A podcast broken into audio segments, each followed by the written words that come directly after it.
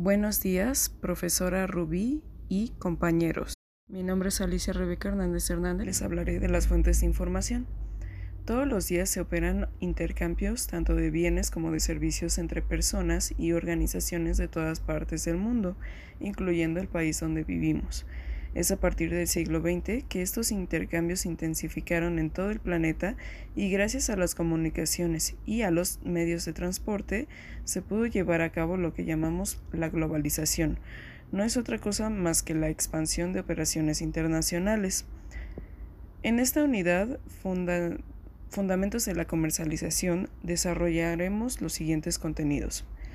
Los conceptos básicos relacionados con importación y exportación, las fuentes de información en el comercio internacional, que es la búsqueda de información respecto a los mercados internacionales, así en la empresa como en fuentes externas, el proceso de internacionalización que sigue una organización y la forma en que lleva sus productos a otros países. Y el tema de que hoy nos ocupa es el conocer las fuentes de información. Existen diversas fuentes de información. Fuentes de información a nivel interno. La información es presentada en un orden por grupo de datos que tiene la finalidad de informar de cierto fenómeno para solucionar problemas y auxiliar en la toma de decisiones.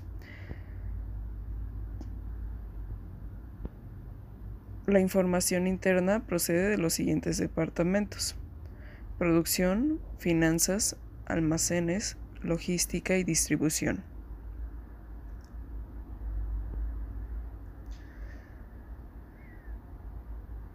Aspectos de la información. Significado. ¿Qué quiere decir? Del significado extraído de una información, cada individuo evalúa las consecuencias posibles y adecua sus actitudes y acciones de manera acorde a las consecuencias previsibles. Importancia. Este aspecto es relativo al receptor y la importancia para este se referirá al grado en que cambia la actitud o conducta de los individuos. Vigencia. Se refiere a la dimensión espacio-tiempo. Consiste en determinar si la información es actual o está desfasada. Validez. Este aspecto es relativo al emisor y consiste en determinar si la fuente es fiable y válida. Valor consiste en determinar qué tan útil es la información.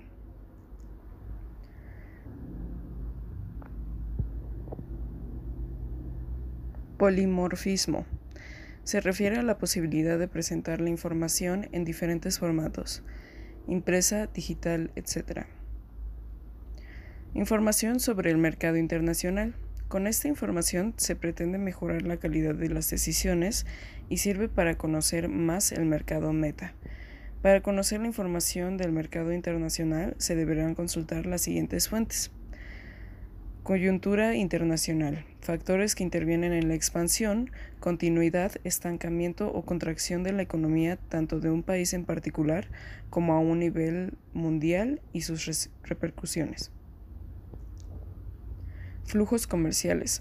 Sirven para saber identificar qué países tienen actividad de compra, venta de bienes y servicios, así como el monto de sus operaciones y cantidades de mercancía que comercializan.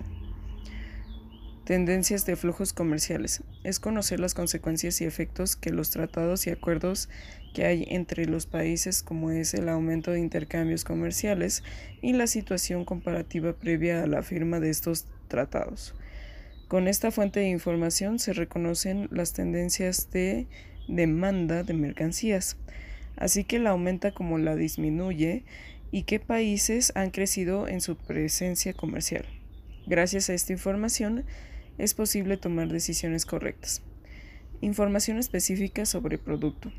Se recopila la mayor información que se pueda del producto porque es conveniente evaluar si se puede exportar uno o varios productos. Según el mercado al que se exportará, para tal efecto se consultarán las siguientes fuentes. Tendencias internacionales. Al estar una empresa enfocada a la real satisfacción y necesidad de los consumidores deberá estar al pendiente al 100% del estilo de vida de los mismos. Por lo tanto, deberá conocer las tendencias a nivel macroeconómico y macrosocial, donde se revelan las conductas cotidianas. Esto es necesario porque los consumidores tienen bien definidos sus hábitos, sus gustos y sus preferencias, y es imprescindible conocerlos en todos los aspectos, incluyendo sus ingresos, sus demandas, sus gustos y en general cómo es que viven para tener un acercamiento con ellos y saber si aceptarán o no el producto. Normas. Esta fuente es sí o sí una obligación conocer la profundidad ya que determina con precisión de detalle las medidas sanitarias, fitosanitarias y, y sanitarias y normas de calidad que se tienen que cumplir. En ausencia del cumplimiento de cualquiera de estas normas, simplemente el producto no tendrá la oportunidad de ser exportado. Las medidas fotográficas se aplican a productos vegetales, mientras que las medidas sanitarias a los animales. Las sanitarias se aplican a la protección de la vida, salud humana, animal y vegetal de riesgos diversos. La importancia de conocer y aplicar estas normas minimizará las barreras cualitativas que impidan la exportación. Información referente al mercado seleccionado. Es supremamente necesario conocer en qué mercado va dirigido nuestro producto y cómo es que ese mercado, ya de eso dependerá que ese segmento acepte o no el producto. Es saber de forma profunda el perfil del cliente que en el otro lado comprará nuestro producto. Tecnología de producción. Es mega importante estar al día del conocimiento tecnológico con que operan las grandes empresas productoras pues de esta forma se pueden observar las diversas en las diferencias en calidad y producción con respecto a la empresa y con base a esa información, de ser posible, actualizar los equipos tecnológicos, estar a la vanguardia y en situación de igual con otros países desarrollados.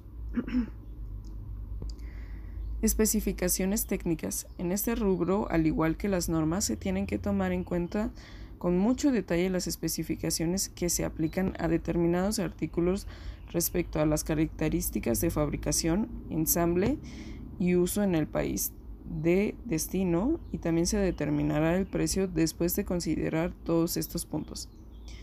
Ciclo de vida del producto. El departamento de marketing a través de la mezcla de mercadotecnia 4Ps determinará la fase en la que uno o varios productos se encuentran respecto a su ciclo de vida. Tendencia del mercado. ¿Qué variables económicas determinan el tamaño del mercado y su potencial de crecimiento a mediano y largo plazo? Sistemas de distribución. El análisis de los medios de distribución y selección de los mejores canales para hacer llegar al consumidor el producto considerando toda la logística que esto implica es de vital importancia para no perder tiempo ni poner en riesgo la mercancía y también eliminar gastos. En este rubro también es necesario considerar la cobertura del mercado, ya que en algunos lugares no existen canales de distribución o el gobierno bloquea la competencia. Esto es todo por hoy, compañeros y maestra. Muchas gracias.